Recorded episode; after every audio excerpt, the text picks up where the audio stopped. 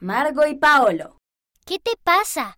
¿No estás deseoso de conocer nuestra nueva clase de la primaria? Creo que estoy un poco nervioso. Sé que hemos hecho esto muchas veces, pero siempre es difícil ser el niño nuevo.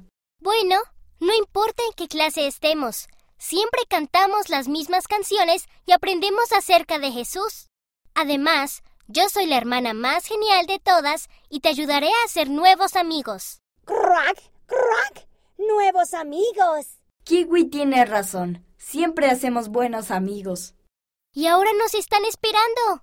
¿Estás listo para conocerlos? Estoy listo.